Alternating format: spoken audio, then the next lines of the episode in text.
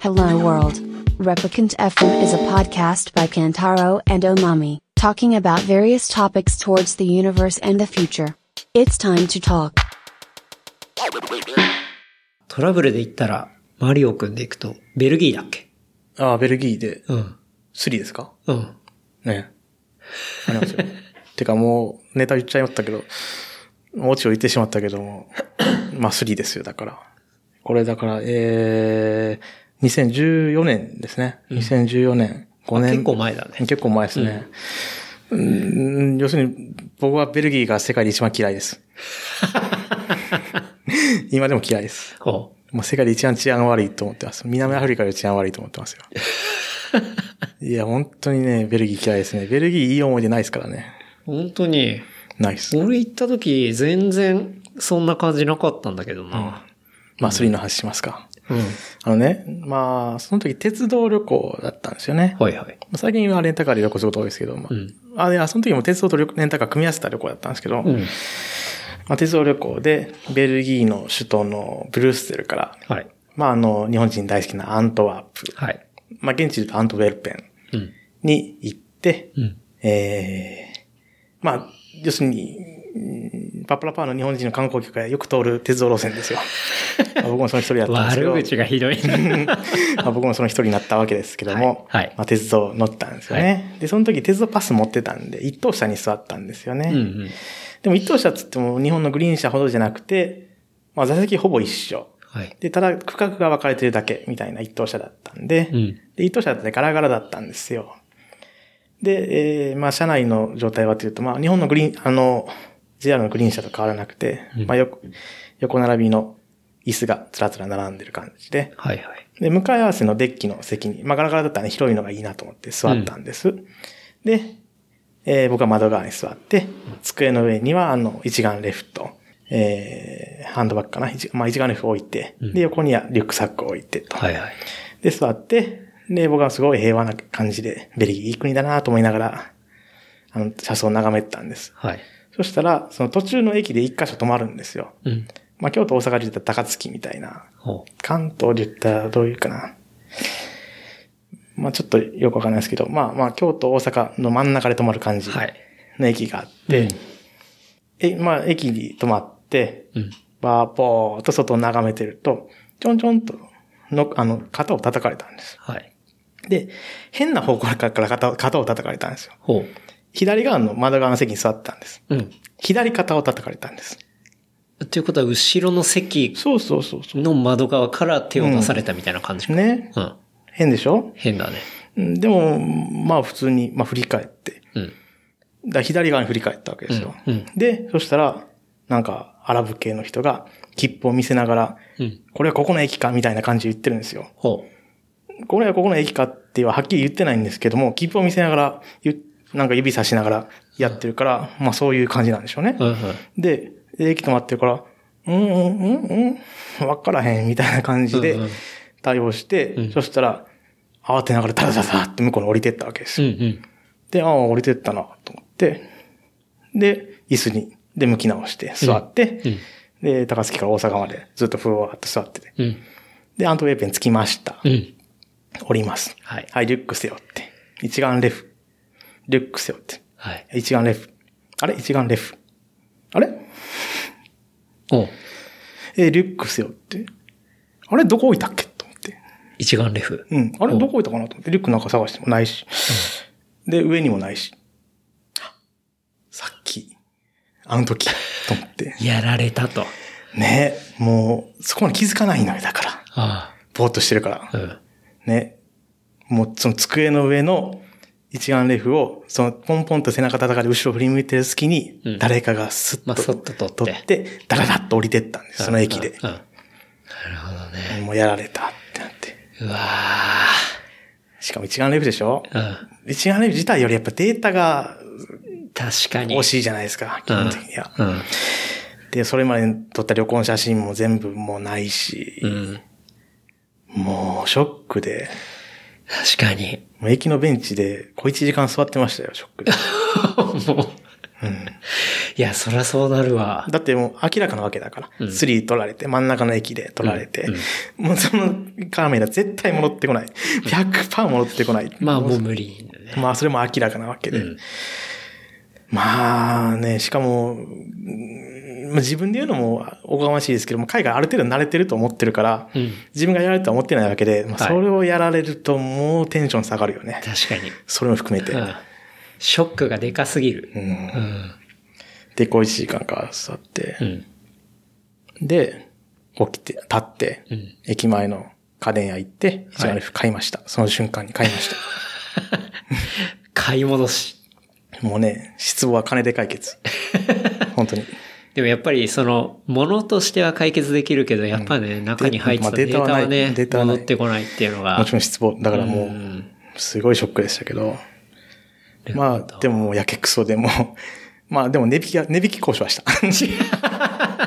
ちゃんと値引き交渉はした。SD、SD も買うからこれぐらいおう、これこれこれ、SD もレンズも、レンズ、あレンズセットかな。うんでかで SD も買うからこれこれこれぐらい安くしてとか、電卓パッパッパッ叩いて、まあ値引き交渉はした。で、まあ一眼レフその場で買いました。その瞬間に買いました。買って。もう、それやられて数時間以内にはもう買いました。はい。えで、まさかその一眼が、さっきちょっと一般参加で話しあ、てそうだた。よ、今でも使ってますよ。あの一眼。 そうですよ。もちろん。じゃあ、その、えええっ、と、ベルギーえでえ買ったそうそう、ベリー型キャノンです。キャノンが、ええ世界共通品質。はい。はい。なるほどね。まあ確かに一眼の価値は世界共通だから、うんまあそういうね、あの、悪い人っていうそかう、いう人のターゲットにも割となりやすい、ううんん。ものだったりするからね。まあ、それ以来、まあ、やっ、まあ、それ以来、まあ、それ以前もですけど、まあ、気をつけてますよ、やっぱり。うん。いやーでもなトントンってされて、ん切符同行みたいな感じのって、時々普通にあるじゃん。そうう。ん。あの、それが詐欺とかじゃなくそうそうて、そうそう普通にある、そ海外での日常だったりするから、まあ油断するし、う。うん。うんまあ結構それは俺も今その話を聞いたらカメラとか iPhone とか、うん。なかなかテーブルに出してそのまんまにしとくっていうのはちょっと危ないなっうんて。うん。まあね、でもガラガラの一等車でね、まあ、平和そのものだったんですよ、それまでは。そうだから、まあ、置いちゃったんですな。まあでもそれは学びだね。そうです。うん。まあ、特にベルギーには気をつ けよう。いやー、もう今でも大嫌いです。もうその一件からベええルギーが大嫌ういん。それ、うん。もう大嫌い。うん結構ベルギーってそのブリュッセルの北駅のあたりとかって、ええ本当に、まあ別にこれは直接犯罪がどうこうとかじゃないけど、そのアラブ系の人とかうん多かったりとそうかそうそうするエリアとかあるしね。そううんなんかね、いや、北駅で、それとは別の機会に、北駅で、周辺でね、宿取っちゃったんですよ。うん。で、何やったかななんかね、そのホテルの隣に、うん。なんかいかがわしい名前の店というか、が一応 Google で調べてあって、ほうほうまあでもそのホテル超安かったんで、うんだったんですけど、で、その、その隣のその店の名前で Google で調べてみたら、ヨーロッパ最大のゲイクラブって書いてあって、おう。やばいと思って、おう。もうね、太陽出てない間、ホテルから出なかったです。 怖くて。そうだねうん。ベルギーな。なんかこの間、ベルギーで見たニュースでいくと、なんだっけな。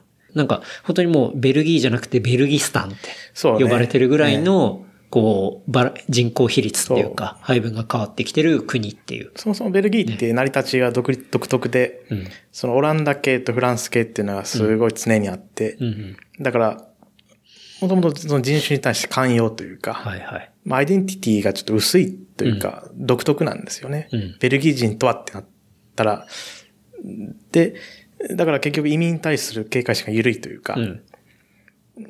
そもそも自国が2つの民族でできてはて、いはいはい言葉も2つあってっていうので、まあ、相当移民には優しかったらしい、うん今はちょっと厳しいみたいですけどね、それでも。うんそうね。ね多分その移民に優しいっていうのも、まあ、いい面と悪い面当然あって、もう悪い面ってなるともう本当に国自体の様相が変わっちゃうぐらいの、ねやっぱりね、えー治安っていうのでなると、まあこれはもう、ポリティカルコレクトネスっていうのはありますけれども、実際としてやっぱり移民の人が来ると、治安は悪くなりますよね、どうしても。うんまあ、それはマリオ君がいろんな国に行ったりして、結構感じてる、もうええ実感値としてってそこれとだはよね。もう、やっぱりしょうがないです。うん。まあ、綺麗事もある裏にはやっぱりそういうちょっと辛い部分も、まあ、そうですね光が、まあ、光があれば影があるみたいな、ねうんまあそうですねまあそういう感じだよね。うん。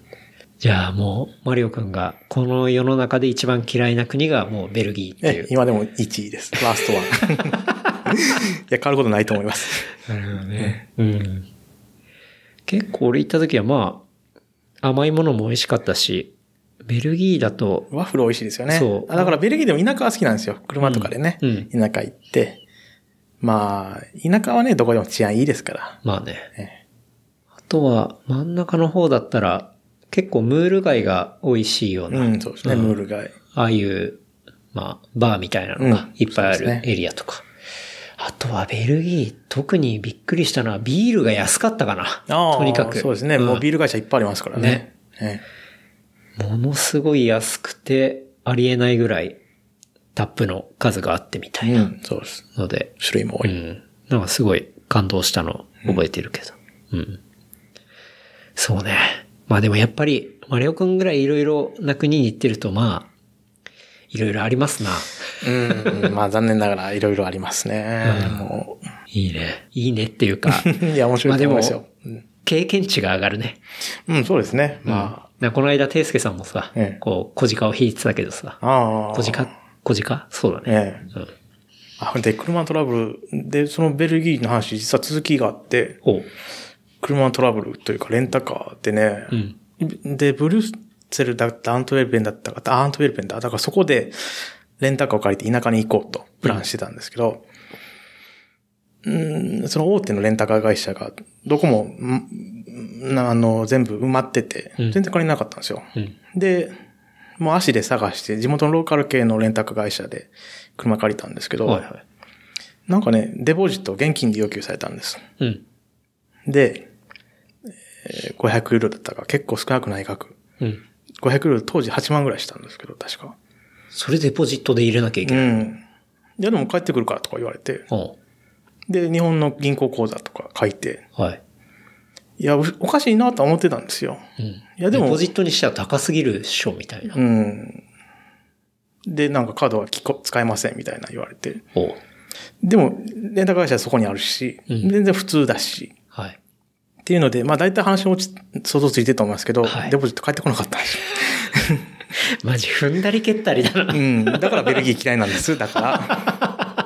いや、でも割とマジで、そのベルギーのアントウェルペン市内のうん行政組織事務所みたいなのにメールして、このこれこんな事件があったんだけど、どう、どうって言ったら、はい。まあ手数料として半額は取るけど、取るけど、帰ってくると思うよ、みたいなの言われて、 おうだから250ユーロ手数料。でも、 でもまあめんどくさいというか、めんどくさいというか、いや、その後もね、そのレンタカー会社とメールで何ともやり、何回もやり取りはしてるんです。うん。で、電話もしたりして、はい。うんでもなんか要領を得ないというか、うんなんというか、はぐらかされる。うん。そう。いつかはは帰ってきますみた いな。いやでもね、まあ昔ほどね、そんなもう5年も前か。だから、うんまああんまりその詳しくは覚えてないんですけど、まあ結局帰ってこなかったと。ああ。で、結構寝かせましたよ。2、3年はそれ、その、だから、神はあるから、うん。だからもしアントウェルペン行く時があったら殴り込みかけてやろうと思って置いてたけおど、いや、もう行かないし、と思って。嫌いな国だし。うん、うん。500ユーロだったかな。いや、でも結構高かったと思う。それぐらいしたとそ思うれなかなかだね。うん。もうちょっと何かの、こう、経由とか、うん。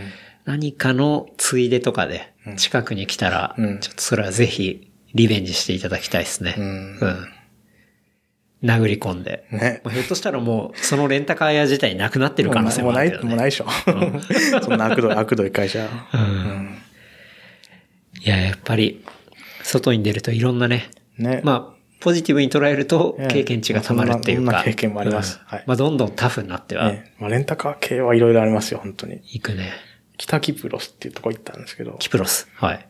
キプロスじゃなくてね、北キプロス。北キプロスとキプロスは違うんです。そうなんです、うんキプロスっていう、キプロス島ってあるでしょはい。えーギリシャの沖かな、うんうんうんにある、キプロス島ってあるんですけども、北半分はトルコ系の人たちが昔住んでたんです。うーん。で、ある時にトルコ軍が攻めに入って、うん。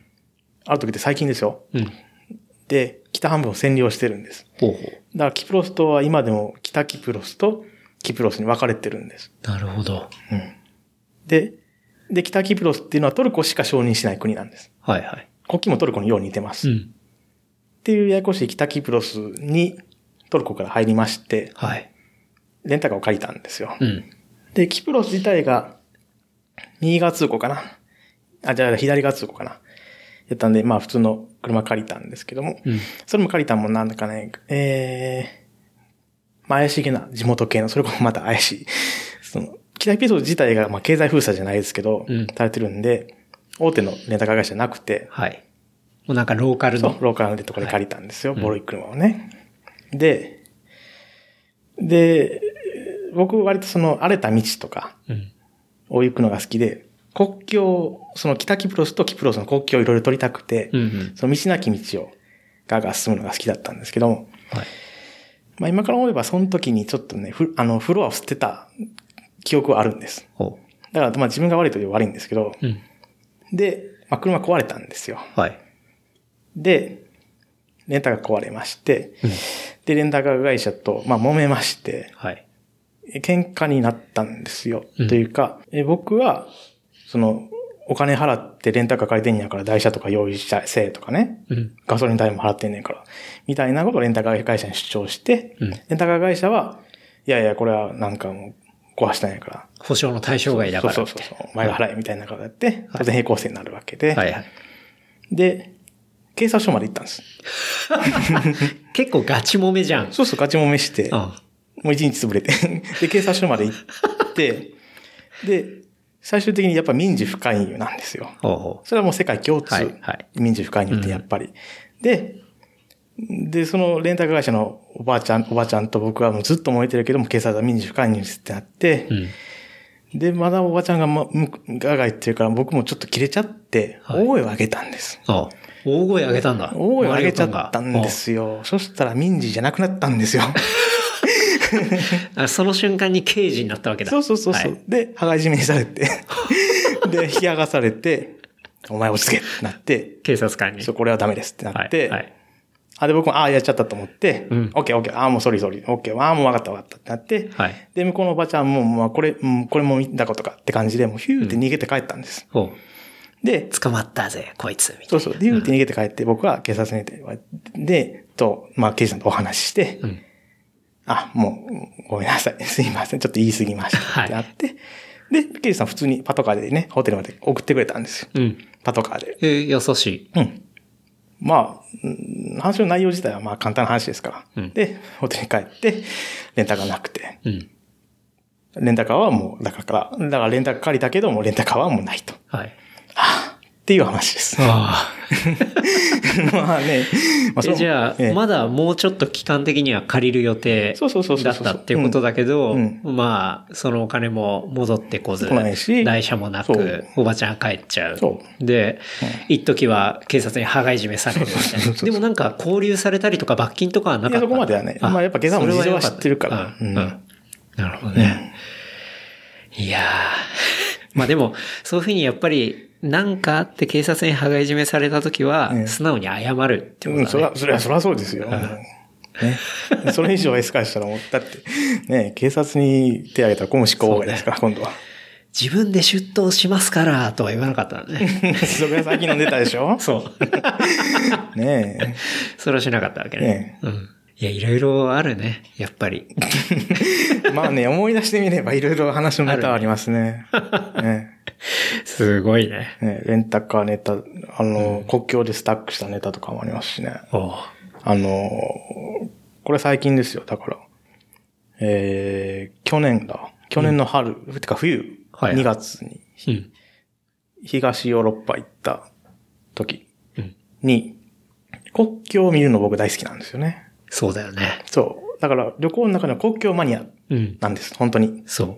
これ多分まだ、あの、聞いていらっしゃる方で知らない人いるかもしれないですけど、マリオ君は例えば、陸続きの3カ国の国境のその、そうですなんて言うんだろう、真ん中ってそういでうすか。。僕は国交境わるところ30点と言ってますうん。国境30点はいに、こう、アクセスするそとか、そうまあそういう、まあ境目だったりとか、っていうところがね、う。ええ。こう、魔力はすごい大好きってそいうう。。まあ趣味の一つとでいう、ことですね。うん。で、まはあいそれが割と街中にあったりとか、田舎にあったりとかするんですけど、まあその時は、まあ田舎というか、農村地帯というか、まあ森林地帯、森の中にあったんでうす。ん。で、まあ Google で、まあ GPS で調べるじゃないですか。はい。で、まあちょっと歩いていたら遠いなって感じでう、ん。でもまあレンタカーで行ったんですけど、その時、ホルクスワーゲンの FF のワワゴン車、うん。ちょっと大きめのやつ、パサートかなてかパサートはい。行ったんですけど、で、まあ、Google には書いてなかったですけど、現地行ったら、ちょっと細い道があったんですよ。うん。で、まあ歩いていくのめんどくさいし、と思って、ガーッと車で行ったら、だんだんだんだん下の道がドロッドロなってきて、ほう。もうね、もうやばい、えぐい泥。うん。日本にはないえぐい泥うん。泥質の違う。なってきて、進むのはいいんですよ。どんどん川沿いに降りていくから。うん。で、ちょっと登り返しになったらもう動かない。ああ、もう。ハマっちゃう。そう。で、マニュアル車だったんですけど、いや、もうハンドルも効かない。へえ。うん。だから、黒感車とかってね、実はハンドルにその中心、あ、なんか、あ、じゃあ、あれだ、ダッシュボードに前輪の向きが出るんですよ。おう。あ、それの理由が初めて分かったです。はあはあもうハンドル回してもどこ向いてるか分かんないから。うん。で、もうハマっちゃって、午後3時ぐらいだったかな。で、もうハマったって分かった瞬間に、ブワって汗が出てきて、うん。油汗が。そうそうそうそう。さあどうしようってなっほうて。で、まあ冷静に考えるわけです。まあ午後3時だと。で、まあ最悪助けを呼べばいいと。うん。まあでも、まあまず自分で何とかしましょうっていうので、まあとにかく U ターンをしたんです、その場で。ほう。もう草を投げ払いながら。うん。で、まあ、ま、戻るんですけども、まあ、登りが全然登らないの。もうう、んどんどんタイヤが折れてって。はで、それを一回降りたり、押してみたりしたんですけど、やっぱりね、押してもね、車ってめっちゃ重いんですよね。当たり前です けど。あ。当たり前だけど、当たり前ですけど、何トンってあるわけだから、はい押して動くわけがないんですよ、車って。うん。で、いやー、これは参ったなと思いながら。でね、助けを呼ぼうと思ったんですけどね、なんかもう、交通量が少なくて、その近くに道はあったんですけども、うん。うん。もっとマシな道はあったんですけど、交通量も少なくて。あ、車来たと思って、そ家車から外出て間に合わないんですよ。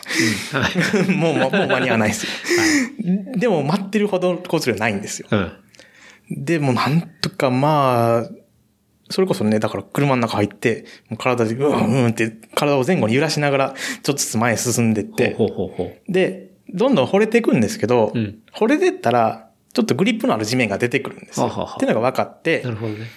で、前へ行って、板を詰めたり草詰めたりして、うんもうちょっとちょっとずつ変え、あの、前進してって、はあ、で、まあ、何度か脱出はできたんです。おおすごい。その代わり車がめちゃくちゃ汚くなって、もう、もうドロッドロ、ドロドロにドロッドロだらけにな って。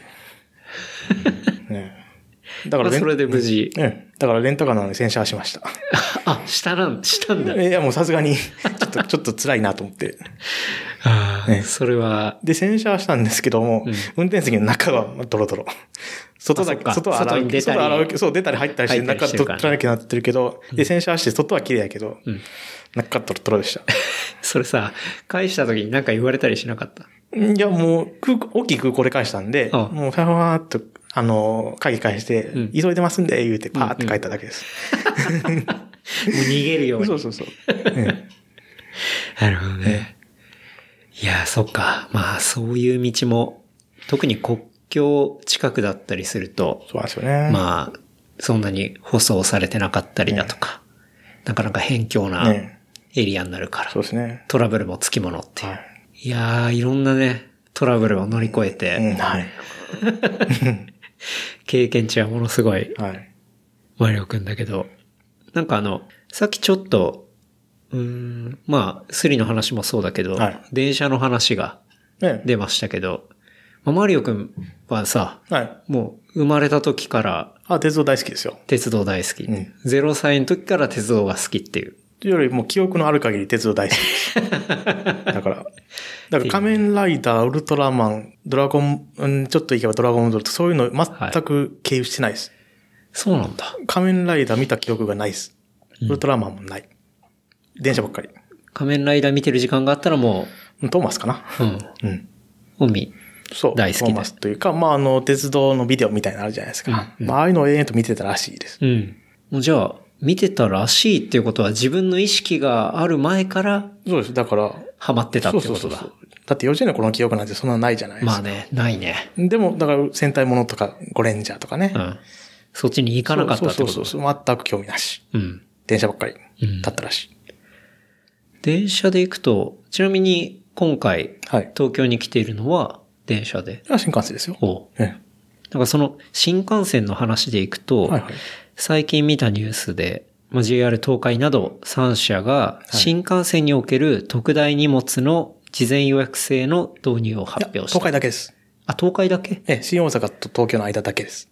あ、そうなんだ。はい。なんかニュースでは3社って書いてあったけど、そうではないね。うーん、まあ、三社共同のリリースやったとは思います。ああ。だけど、ええ東京、大阪か。ええ、東京新大阪の間だけ。なるほどね。えの新幹線におけうるん特大荷物の事前予約制の導入を開始したっていえ、う。困ったもんですね。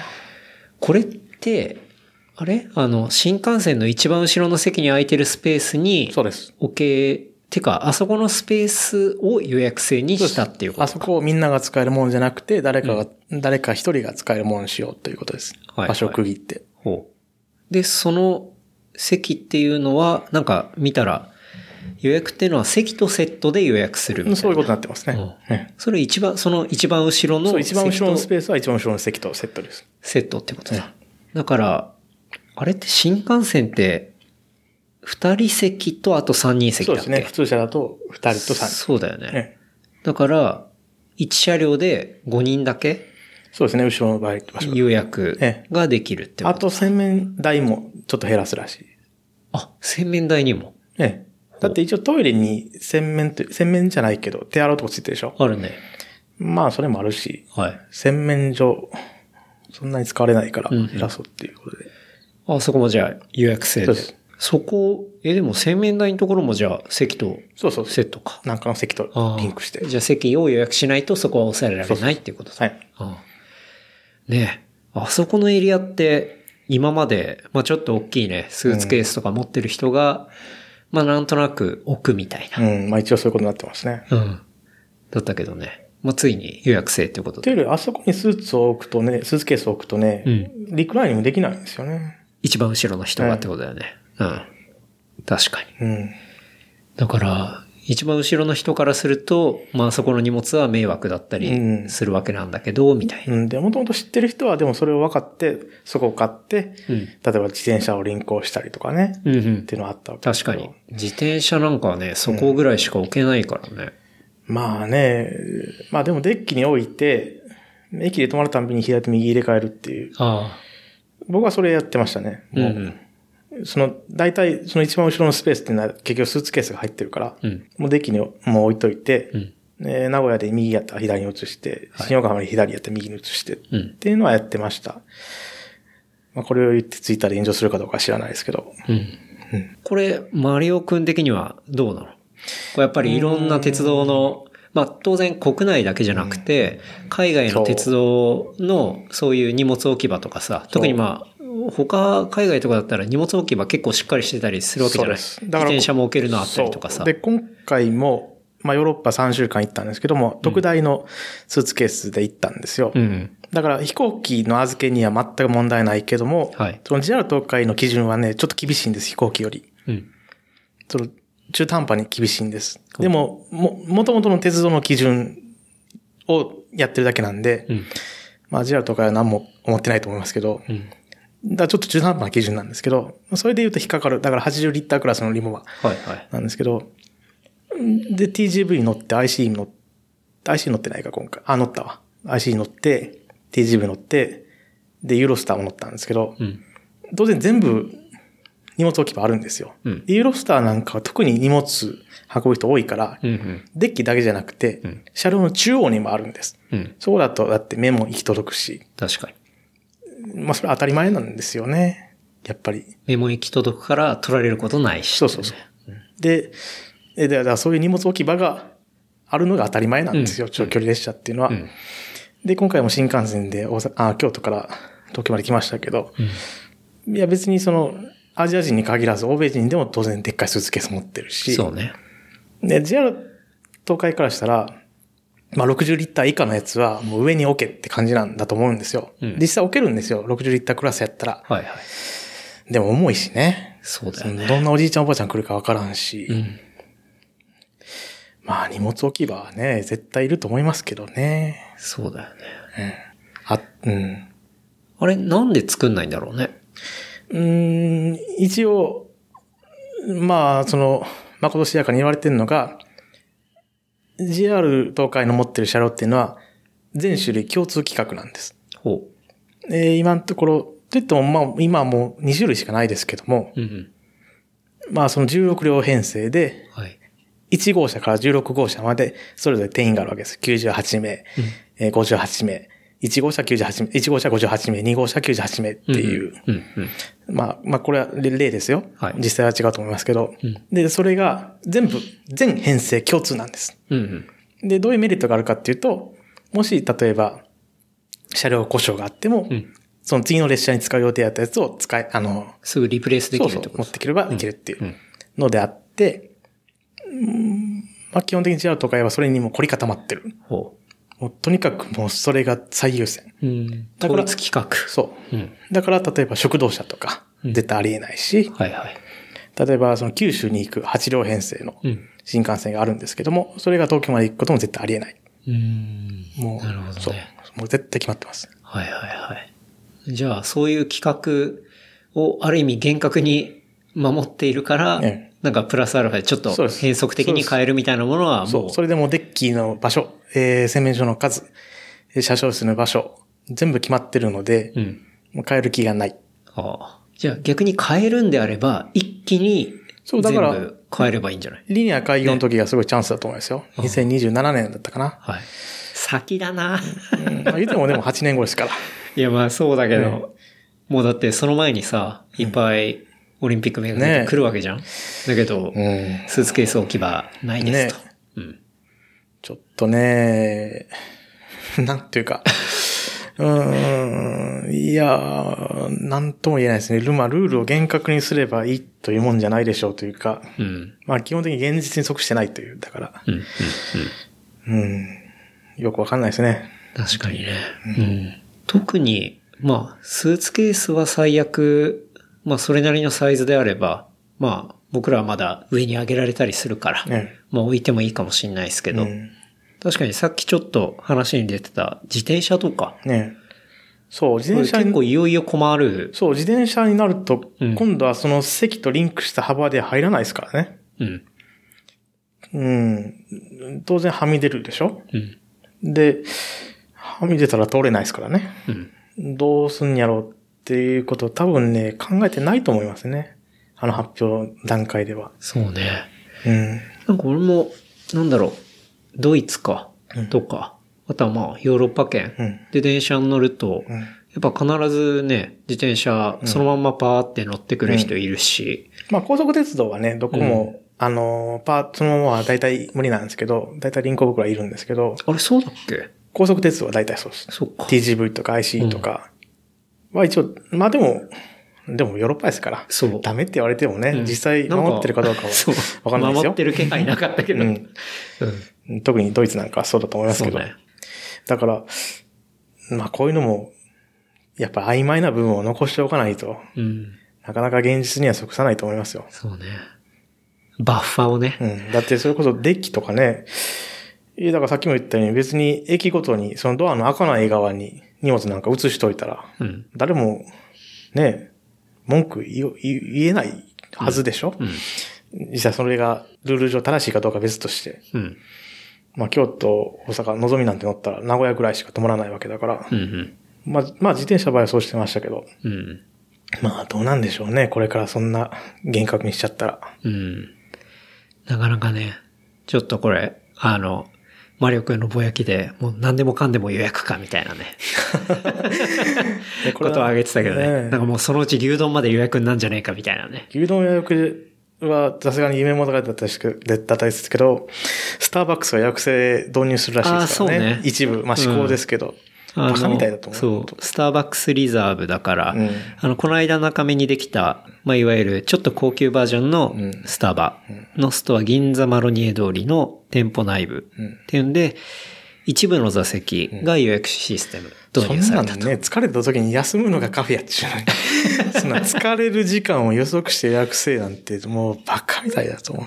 ねえ、なかなかカフェで予約って、で、なんかそれ書いてあったのは、まあ、あの、入りたい時に混んでて入れないっていう、その、声を解消みたいな。諦めっちゅ う話や。まあでも大、実際ね、東京は人が多すぎます。まあね何でも。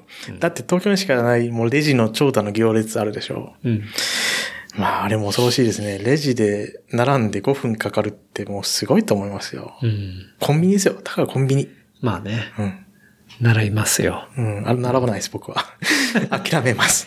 でも最近結構コンビニとかだったらね、セルフレジそう。が入ったりしてるだから関東はセルフレジ多いでしょ、うん東京は。うんまああれはすごいいいと思います。うん。イギリスはね、この間行ってきましたけど、もう田舎まで統一してもうほぼセルフレジでした。あ、そうなんだ。そうです。もへうー多分全国的にやってるんでしょうね。うんうん。もう田田舎なんかだからもう監視の人もいないですよ。あ、もそううお。客さん来てペペペってやって。うん。まあ自分で決済して帰まあでそうっで、て。セルフバッグに入れて帰るみたいなお。素晴らしい。まああれ本当便利です、セルフレジは。うん。まああれは未来ですね、本当そうね。う俺ん。もセルフレジあるところだったら最近必ずセルフレジかな。そうですね。うんまあイオンなんかはセルフレジも導入してますしね。ね。しかも案外みんなセルフレジ使わないんだよ。そうなんですよね。そう。並んじゃうんですよなねぜか並んでるから、 あんま意味わかんないな。まあ、主婦の方々は時間いっぱいあるんじゃないです か。あかん、こんなん言ったらボリコレボリ叩かれる わ。まあでも、そうね。ぶったたかれるかもしれない。うん。あ、また、もうツイッター炎上しちゃうね。でもまああの、音声メディアって案外、なんだろう、燃えづらいっていうか。そりゃそうでしょうね。やっぱり、自分で聞こうと思わないと、そう。あ聞けなそいうインイし。ンスタも燃えづらいですよね。シェアしにくいから。うん。だし、うんまあ特に音声だとんテキストと違って背景が分かったりするから。それにここまれで、がここまで聞いてる人は心が余裕あるでしょう。と思いこますこここまでこのエピ ソード。ずーっと聞いてる人、この長いエピソードを聞いてる人は。そうね。うん。確かにね。大丈夫だと思いますよ。うん。そうね。なんかその、決済系で行くと、あとは電車系で行くとさ、うん。駅の自販機に定額制サービスとかね。ああ、サブスクリプションね。ねなんかあれ高かったですね。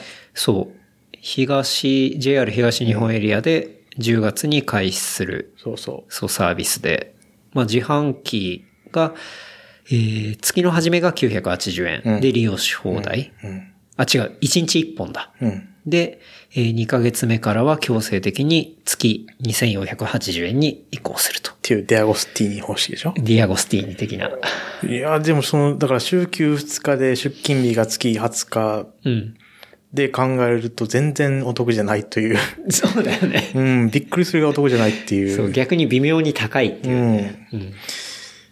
しかもそ、そこまでして、その毎日自販機使う人って、よっぽど浪費かというか、うん。うんなんとも言えないですね。だから、絶対に赤字が出ないように考えたんでしょうけど。うんしかも1日1本でしょ制限決まってるでしょ一日一本もうわけわかんないよね。ねえ。そうね。んまあ、あんまり駅の自販機とかでは買わないな。いや、買わないですね。で、なんか、駅の自販機とかで、多分毎日無意識で買うような人って、うん本当に無意識で買ってるから、うん。多分あんまそこに計画とかしないと思うんだよね。そうですよね。だから、多分これの対象ではないうん。から、なんかどういう人が契約すんのかなって思って、なんかすごい、謎サービスだな。いやいや、でも導入の経緯は簡単ですよ。サブスクリプションが入ってるからやりましょうと。誰か言ったわけですよ、偉い人が。 もう最先端ですよ、もうサブスクリプション、サブスクリプションはって言っサブスク言いたいだけみたいて。な、うねん、そう、サブスク言いたいだけのあるプランでしょ。あまあで、実際受けてるわけだから、こうやって。まあメディア上でニュースにはネタ的にはねそうそうそうね。あなるけど。うん。まあ本当に使われるかどうかっていうのは結構謎だけどね。うん。いや、鉄道ネタ、いろいろあります な。うん。あとは、明日とかは、ああ、そうだ。レースの審判長です。うん、そうそうそうそう。ロードレースの。そうです。それはどういう大会です、えーまあ、クリテリウムとロールレースの中間ぐらいな感じで、まあうん特にそんなに長くないコースをはい。ぐるぐる回って、はい。で、レベルはすごい、あれです、低いというかうん、プロは来ません。うんもう市民のレースです。もう初心者もあり。うん。うん。で、えー京阪那っていうとこでやって、まあ、京都と奈良の間ぐらいのうん。ニュータウンでやるやつです。で、私は審判長です。お審判長。はい。審判の多さっていうことですね。そうです。。うん。マリオくん審判業、長いよね。長い。前のエピソードの時も、もうここ最近3、4年やってて、みたいな。そうですよ。だから、ね。一番最初に、そのレースに関わったのが、2014年の延山シクロクロス。はい。なので、まあ、そんなに、あの、ベテランっていうほど長くやってるわけじゃないです。いや、でも2014年だともうね、5 5年年。。そうう。で、まあ、その頃は審判とかじゃなくて、もう本当のお手伝い。はい。まあでも計測のお手伝いだったですけど、まあでも、まあ審判っていうか僕の場合はやっぱり、レース観戦の延長なんですよね。うんそのレースに関わるっていうのは。はいはい。この間も、東京オリンピックプレー大会が東京であって、うん。で、僕がやったのはその、コムカーっていう、その、レースの中に入る車、自動車、はいはい自転車の集団の中に入る自動車のドライバーやったんですけども、おまあ特等席ではい。レース見れまして、はい。まあそれはそれは楽しかったですよ。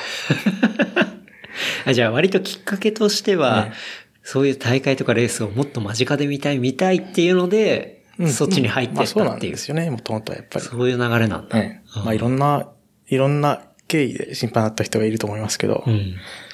でそのレースのコムカーっねていうのは、選手たちが前走ってる後ろそうをで、す。スイーパー的な感じでいるみたいな。まあいろいろコムカーにも1から4まであって、おコム1、2、3、4ってあって、コム1が乗ったのは審判長の車なんですよ。は僕はドライバーで、えー助手席に審判長さんが乗られて、うん。で、レースのメイン集団っていう一番大きな集団の後ろでずっと見ていると。うんうん。で、どんどん選手がポロポロポロポロはぐれて落ちてくるわけです。うんうん力尽きて。はいっ。ていうのをぷいぷい追い抜かしてって、うん。で、記録して、うん。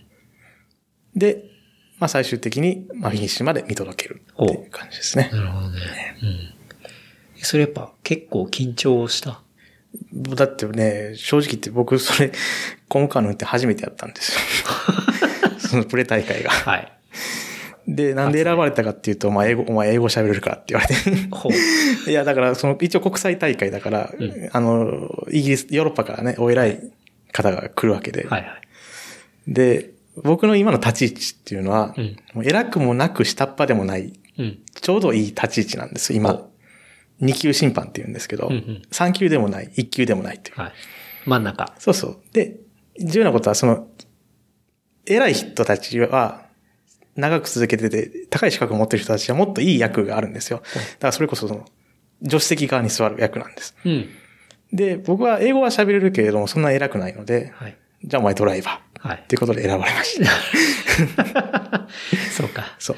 ある程度役割もそうそうしっかりそうこなしつつ、仕事もやりつつ。そうそう。うん。なるほどね。英語喋れるしって。まあそこそこ。うん。一回ホテルでは信じてもらえなかったけども。ね、すごい丁寧に言ったの にね。ああ、じゃあ結構、まあ緊張しながら、まあええ無事。ええ、まあ無事大役も果たしました。なるほどね。それ、ちゃんと、まあ当然お金も出てっていう話ですね。ちゃんとは出ないですよ。そうなのん時給に直したら300円とかですよ。えでもね、本当にね、このレース業界に関わるのはね、ボランティアに等しいんです。うん、そうなんだ。これはもう本当に言いたい。ああまあ審判で儲けてる人は一人もいないです。ええね。みんなやっぱりね、趣味。僕は、僕は趣味って言ってますけど、まあそれがいいかどうかはさておき、うんまあ好きでやってます、大体。うーん。まあ文句を言うやつも多いけどね。うん。でも実際、まあお金にはならないです。まあ日当は多少は出ます。はい。でももう最低賃金は当然届かない。直してみりゃ時給300円、400円とか。うん。で、まあ大きい大会になると、交通費がちゃんと出ます。おう。だから赤字にはならないです。うんうん。でも赤字にはならないけど、プラスにもならあないでますりならないレベル。だから本当に。にもう、やりたくて言ってるこう。趣味です。やりがい搾取的な。ね、そういう人も多いですけども、うん。まあ、やりがい搾取というか、世の中はそれで回ってますか らね。言ういや、だねっ。てスポーツ、いや、いや、少なくとも、少なくともマイナースポーツの業界は、やりがい搾取がないと回らないです。まあ、確かに。そう、ある、うんもうだから全てをきっちりと、まあ、最低賃金だとか、福利厚生だとか考えて、やったら回らない業界は山ほどあります。うんうん。で、まあ、大事なことは、まあ我々、その、我々と言ってね、まあ全部を代表するのはおこがましいですけども、まあ審判にしても、審判以外の運営の人にしても、まあ好きでやってるんですよ、本当に。うん。だから、まあそれをね、いや、てめえ、搾取されてバカだ、みたいな感じで言われるとね、ちょっとカチンときますよね。 だね。うん。でもなんか、そういう審判とかって、実際そういう選手の、まあ、勝ち負けとか、はいそういうものに影響する、すごい重要なポジションなわけじゃない。ええ。で、そう、例えば、まあ、銀行員とかが不正しないために、当然、高給をもらっているうんから、別に不正する必要がないから、あんましないとかうん、なんかそういう、ある程度やっぱり、サラリーって抑止力になったりするわけじゃないですか。で、そういう選手にの勝ち負けに影響するような立場の人があまりもらってないってなると、じゃあ、どっかの強いうん。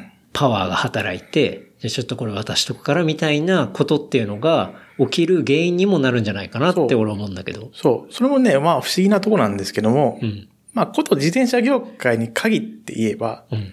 一人の審判が不正をしたところでうん、結果は全く変わらないです。なるほどね。そう。自転車業界に限って言えばですよ。うんうん。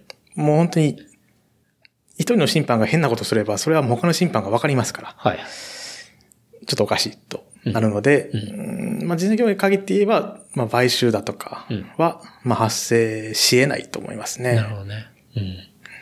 ただでも、さっき言ってたそのマイナー競技で言ったら、割とそういう形でやってる人が多いってことは、当然マイナー競技、まあ、自転車はマイナー競技ではないと思うけど、こう、他の、まあ、審判の一存で結構結果が変わるようなところの競技とかは、まあボクシングなんかはそんなんじゃないですか。そうそうそうそう。ねとかはさ、やっぱりなんか、そういうことが起きちゃうのかまあでなともか。、根本的な構造として、うん。まあスポーツっていうのは基本的にも儲からないんですよ。うん。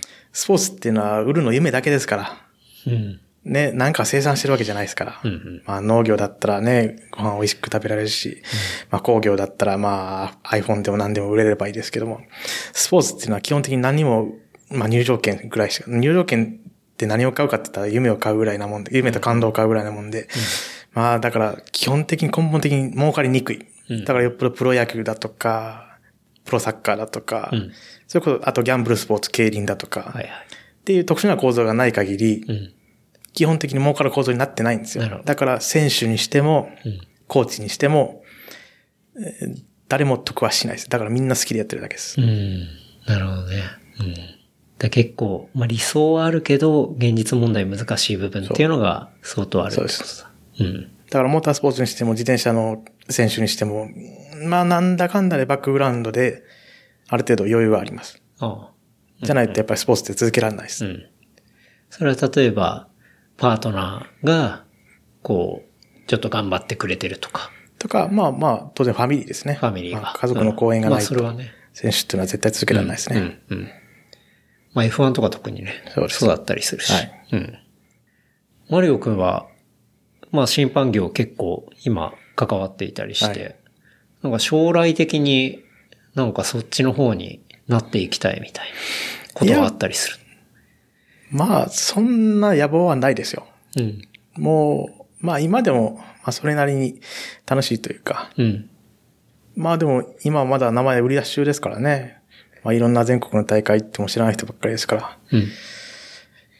うんまあでも、まあそうやってどんどん、まあ大きい大会にちょっとずつ呼ばれるようになるんですよ。実績を積み上げると。あ、そうなんだ。まあ、RPG じゃないですけど。ほ例えば今回、この間も、まあトラックの大会呼ばれましたけども、その1年前に別のロードの大会に行って、まあそれたまたま呼ばれたんですけども、まあそこで、まあよく働いてくれたので、今年呼びましたみたいなのとかもあるう。し、おーあと、他の審判の人と仲良くなって、うんうまん。あ、その人が運営してるレースに呼びますっていうのもあったりして、うん。まあ、そういうのがあると、まあ面白いですよね。なるほどね。じゃあだんだん積み上げていって、ねまあ、もっと大きな大会とか、うもんっとまあそうですね。いいポジションというか。ええ。うんまあ今はそれがちょっと面白いっていう気が。うん今、審判マリオとしての名前を売り出し中と。まあそうですよ。まだ僕はひよっこですかほうほうほう。もら。ねうすでに貫禄はあるけど、もうなんかスーツ着てさ、 しっかりネクタイ締めてさ い、や、あれはコスプレですから。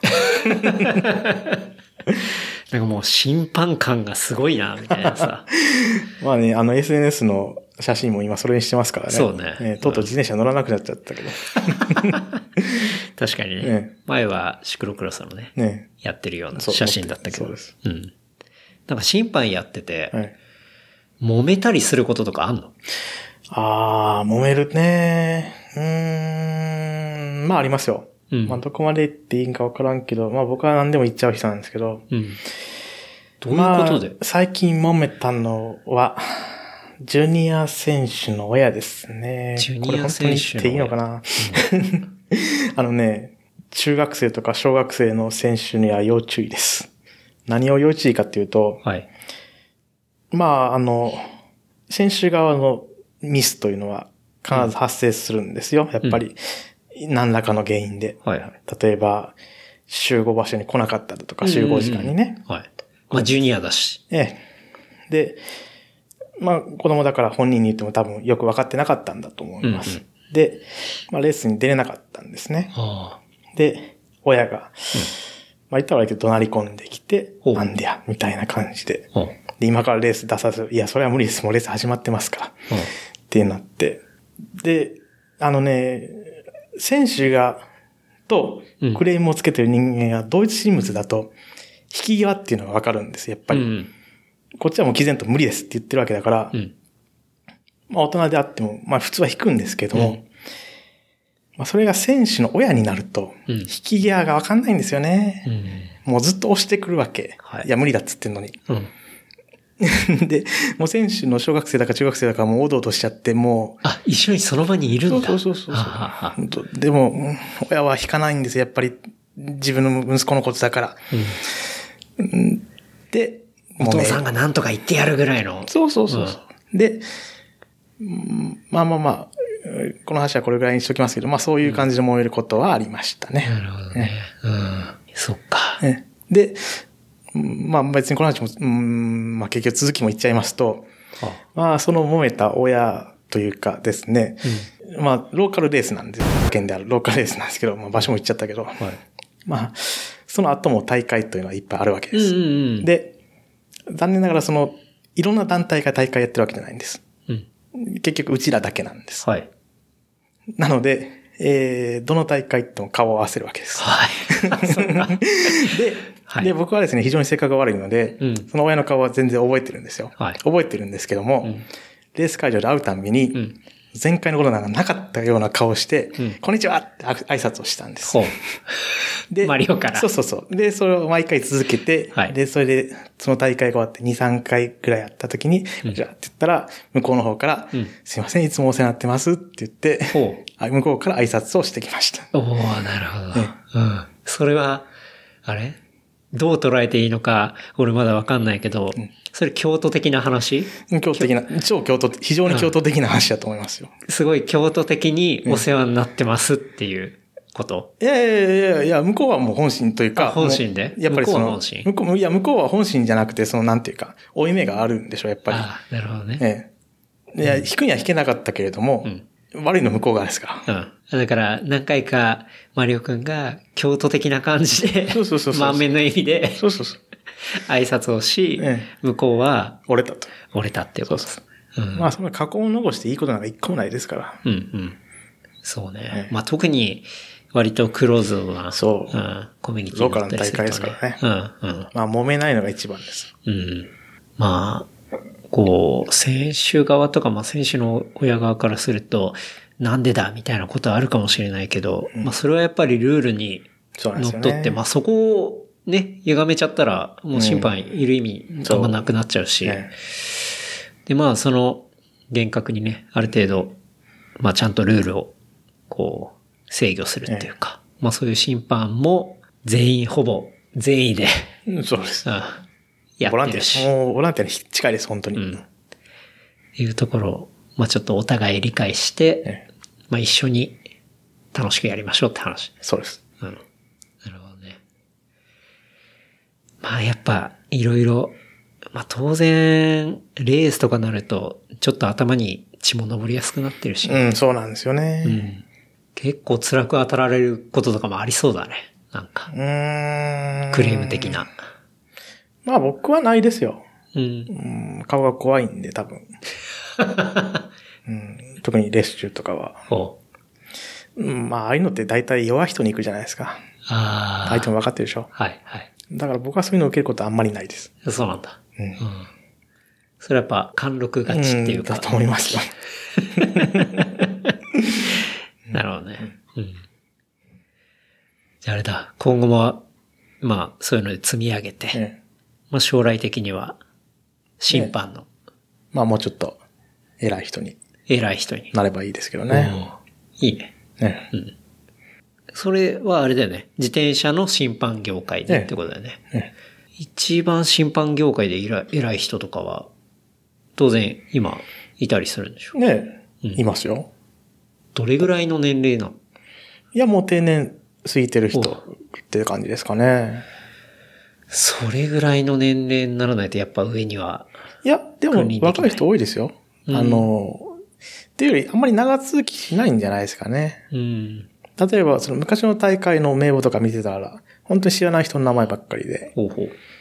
やっぱりそんなに、まあ飽きて辞めるっていう人も結構多いと思いますね。うん。いや、僕もいつまで続けてるかわかんないですよ、本当に これそれこそ。いや、でも、トップになってなんか、ウェブサイトでそういう審判協会とか見ると、こ う、会長挨拶みたいなところにマリオくんが出んって。理事長みたいな感じであしのょそう言葉みたいなのがあ って。ねえ。まあ、あれはもうザ偉い人って感じですけそどうね。そうそうそう。ちょっとそれを見るまでは続けてほしいと思うけど。いや、結構何十年ってかかると思います、 そんな。そしたらまたその時に、まあその間も話すと思うけど、ええまあそうなった時に、ええっ、と、審判協会会長の、マリマリオくんですって。 まあマリオくんつっても、この業界の方はわかんないかもしれないですけど、みたい な。あの、昔はマリオくんって呼ばれてまして、みたいな。ねえ、まあまあ、いつでも、いつでも、いつでも呼んでください。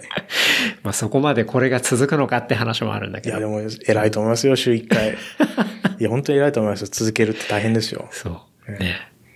いやなんか、そんな話もね、将来的にできたら面白いですね。ねうん。ぜひぜひ。いやー、いいですね。まあ、あっという間に収録が3時間ぐらいになってますが、はい。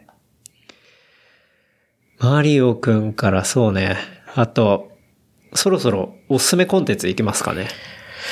うん、まあ、それ絶対聞かれると思ったんですけど、うん。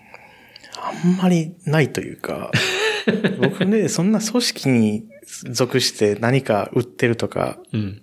一人で社長で何か売ってますっていうわけでは残念ながらないので、うん。まあ、ただ、まあ、そ一応、うんまあ、それでも絞り出したというか、一応最近その関西シクロクロスという、関西シクロ関クロ西スのはいシ。クロクロスのシリーズうん。の運営にちょっと関わってるので、えー、まあ、皆さん飽きずに関西シクロクロス来てくださいとはい。いう感じですかね。うん。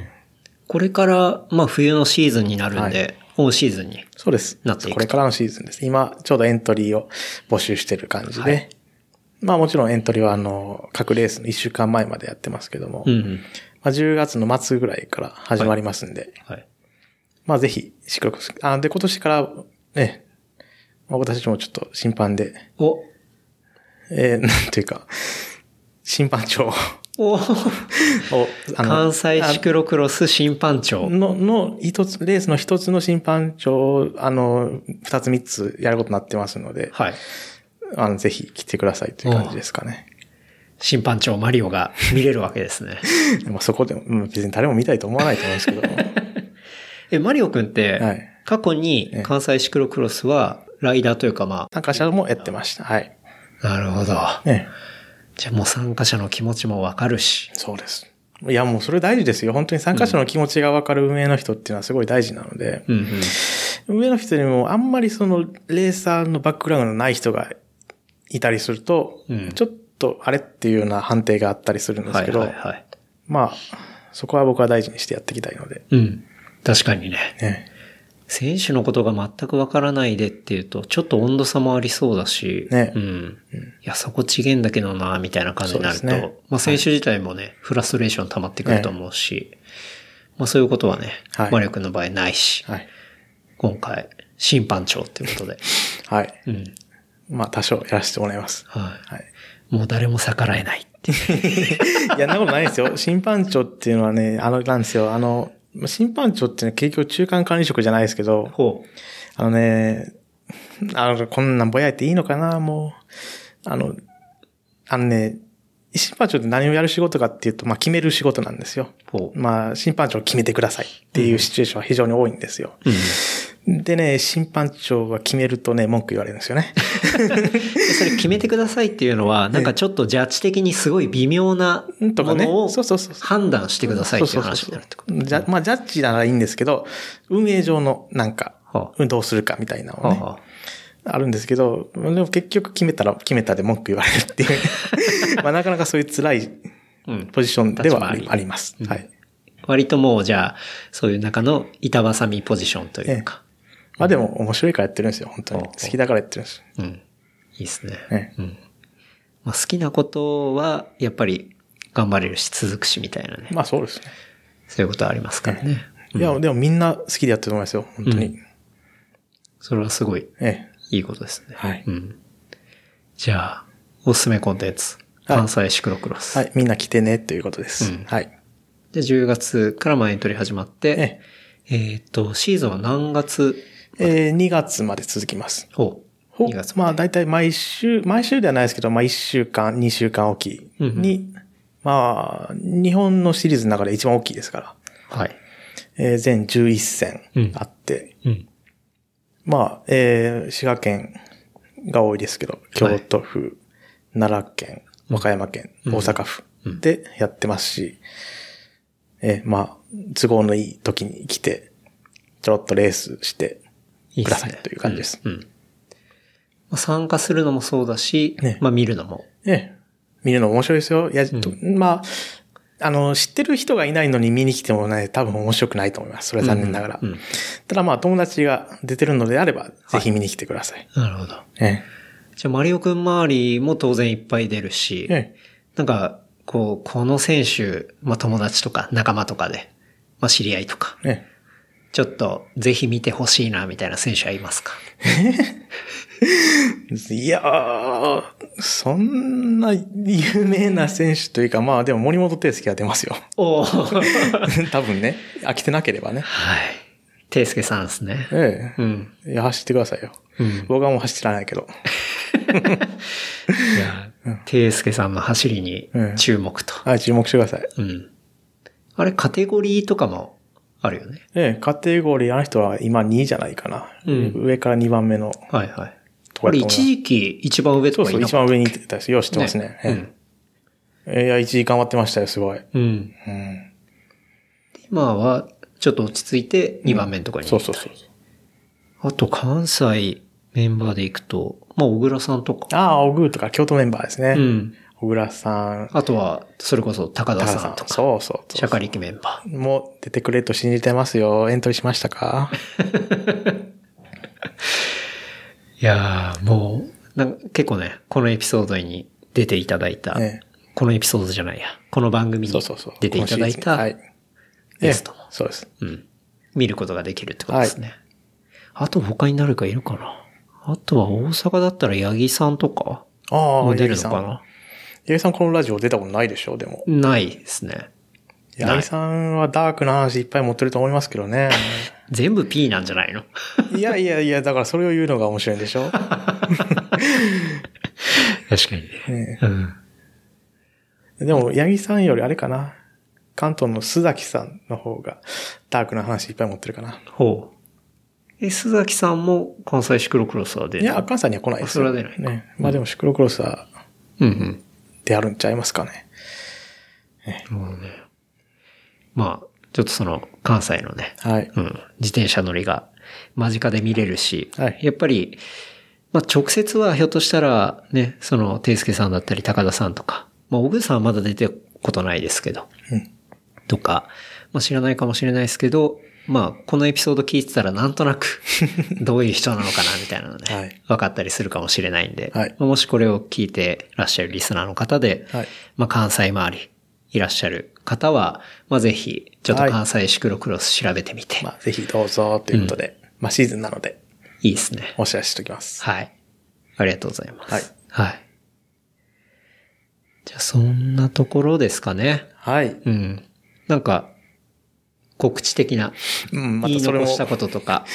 うんいや、だから、僕は別にそんな宣伝することがないんですけども、うんーんまあ、もしよかったら、ツイッター、インスタグラムでもフォローしてくださいとしあ、か。そうですね。ええ確かに、マリオくんの本当に、インスタとかツイッターとか面白くて、まあそれこそさっき話した南極の話だったりとか、あの、 まあまさに石 が、石が荒れな状態になった時まあのねツイートとか、ね、まあ、リアルタイムでこう見れたりとか、はまたね、あの、マリオくんが海外行った時に、ねまあ、旅様行中だ々けな、旅行中だけでいいですよ。フォロー しとくの。多分それ以外は面白くないんで。いやいや、様々なね、はいまたきっとトラブルに巻き込まれるかもしれないんでね。はいそういうところが実況中継されるかもしれないんで。はい。うんまあ、こっちは望んでないですけどね、トラブル なんて。そうですね。はい。じゃあ、まあ、ソーシャル、もろもろ、はい。フォローお願いしますっていうところで、はいお願いします。まあ、アカウントはあの、小ノートに貼っておきますんで、はい。ぜひ、はい。見ていただければとはい思います。はい。じゃあ、ちょっと、事務連絡いきますかね。はい。はい。えー番組の感想、フィードバックは、ハッシュタグ、レプリカント FM、ハッシュタグ、レプリカント FM までいただければと思います。あとは、最近、えーお便りフォーム、まあ、メッセージフォーム作りましたので、これも、えー見てみてください。あとは、話した内容をまとめた小ノートは、レプリカント .fm、レプリカント .fm で、まあ、アクセスすると見ることできますので、まあ、こちらも合わせてチェックしてみてください。あとは、サポーターグッズを上げているショップは、レプリカント FM.shop で、えー見ることできます。そちらもよろしくお願いします。はい。はい。ですね。はい、どうもありがとうございました。ありがとうございます。もう僕もソーシャルのアカウントあるので、はい。はい。ケンタロウ。 KNTR でやってますね。ケンタロウなんで。はい。最近ちょこちょこまた、なんか全然、多分番組聞いてくれてる人とかだとそ思うなうんんですよだね。けど、誰が聞いてるかっていうのすごい気になりますそよう、ね。ちょこちょこフォローしてもらったりしてるんで、いや、でも、レプリカント FM 面白いですもん。ありがとうございまいや、す。本当に。いや、でも本当にね、こうやって、まあマリオくんなんかもさ、なんかこっち来てくれ、はい来。てくれてっていうか、まあ来たタイミングでさ、連絡くれてえ、で、あ、じゃあぜひ話しましょう、つって、はいまあそういう連絡をくれたりするのはすごい嬉しいですね。うん。うん。なんか最初の頃とかって、本当にゲストのブッキング、まあ今でも大変なんだけど、ゲストのブッキングは 翌 週、あ、空いちゃってるみたいな。ああ。誰に連絡しようみたいな、ちょっとお願いできますかみたいな、うん結構多かったんだけど、最近はね、本当に、またまたま来たタイミングで話しましょうみたいな話とか、まああとは、その、サポートしてもらってるっていうのもあって、まあショップ経由で。で、まあ自分から遠く行ったりとか、うっんていうのもできたりしてるから、うん。まあ、結構発展してきてて、ねいい感じに面白いなと思って。うん。楽しいですね。はい。うん。あれだね、本当に前のバイクロアのエピソードはギュッとしてたけど、今日はね、いや、もう、がっつり話して結、構ね、もう探せばネタはありますね、やっぱりね、多少は。まだまだ話してないネタとかはあるでしょ。うん、まあ、あると思いますよ。だからまたね、ねまあ、2回3回と。そうですね。ぜひともまあネタも貯めておきます。はい。 よろしくお願いします。はい。という感じですいね。や、本当にどうもありがとうございました。はい。じゃあ改めまして、今回は、えー京都のマリオくんでした。はいはい。どうもありがとうございました。あはい、どうもありがとうございましりがとうたござ。いました。また来週。